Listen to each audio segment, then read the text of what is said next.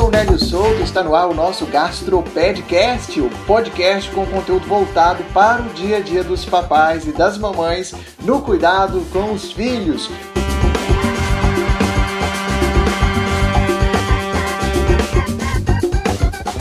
Toda semana nós vamos bater um papo aqui com o Dr. Antônio Fernando Bolina, o gastropediatra, que começa nosso primeiro episódio, inclusive contando um pouco sobre o trabalho do pediatra e do gastropediatra.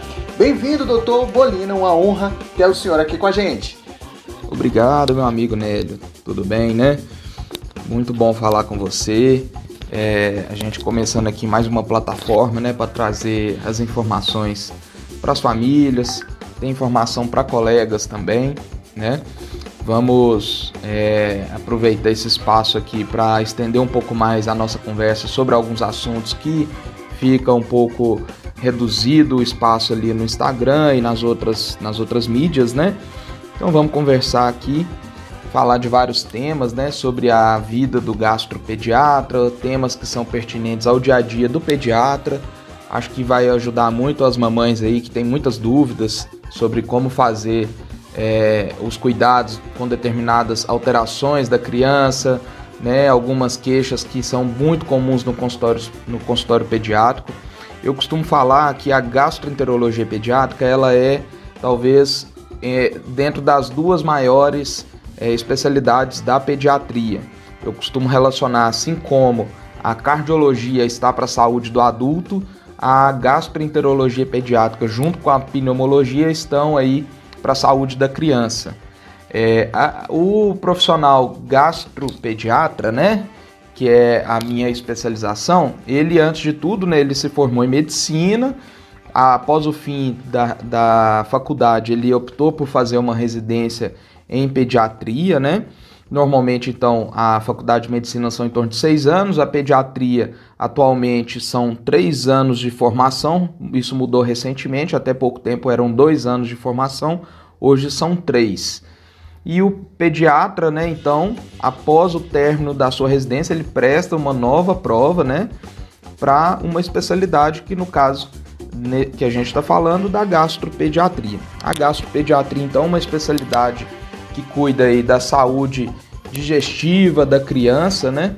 A gente vai é, atender queixas desde a boca ao ânus. Eu costumo falar que inclui todo o trato digestório, né? Então, doenças é, da boca, não especificamente, claro, entrando na área de atuação dos colegas, dentistas, né? Não é por aí. Tô falando de, às vezes, lesões da mucosa oral, né? É, vamos tratar também questões do esôfago, estômago esôfago ali que tem uma relação muito íntima, muito conhecido, por exemplo, o refluxo, mas vocês vão ver que tem muito tema para falar também do esôfago, né? Intestino delgado, intestino grosso, né? Que são é, as doenças aí intestinais, é, tanto doenças funcionais quanto doenças orgânicas mesmo, né? É, tem também os órgãos acessórios aí da, do trato do trato digestivo, né? Como fígado, pâncreas, né? a vesícula biliar. Então isso tudo é, são órgãos que o gastropediatra faz é, o acompanhamento de alterações nesses locais, né? É, então a gente tem que entender aí que qual que é a função principal desse órgão, né? E desses órgãos acessórios é a movimentação do bolo alimentar né, e a digestão. É, então, hoje a gente trabalha muito com a questão alimentar, né, que tá, a gente tem visto cada vez um foco muito grande nessa, é, nessa alteração, nessa alteração que tem acontecido aí de alimentação com o passar do tempo, né? A gente viu que há, com, há muito tempo a, a alimentação geral da, da população não tem vindo muito boa e cada vez surgindo mais doenças e mais doenças, alergias que têm aumentado muito é, a sua frequência na população, é, alguns problemas específicos com determinados alimentos.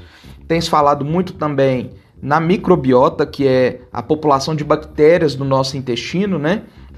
Que também hoje é talvez o tema mais estudado na gastropediatria. Então nós vemos que tem aí uma, uma gama muito grande de assuntos para a gente tratar, né? falando de diversas doenças aí. E o nosso Instagram já está dando esse pontapé inicial, mas nós vamos usar essa plataforma aqui também para falar com vocês sobre é, essas outras doenças, né? Demais aí com um tema, com um tempo um pouco melhor para a gente conversar. Mandem suas dúvidas, nós vamos conversar aqui, nós vamos esclarecer, tá?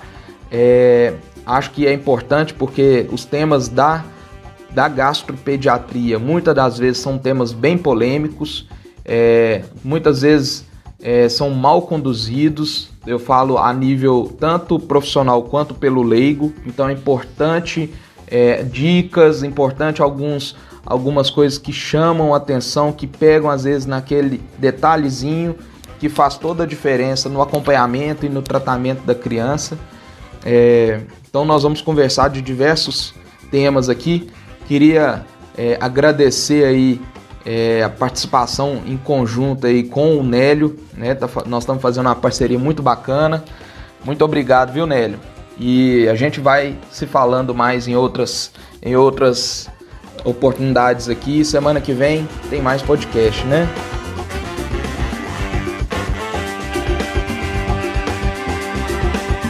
Obrigado, doutor. Nós encerramos então o nosso primeiro episódio. No nosso próximo assunto, nós vamos falar sobre as doenças de inverno.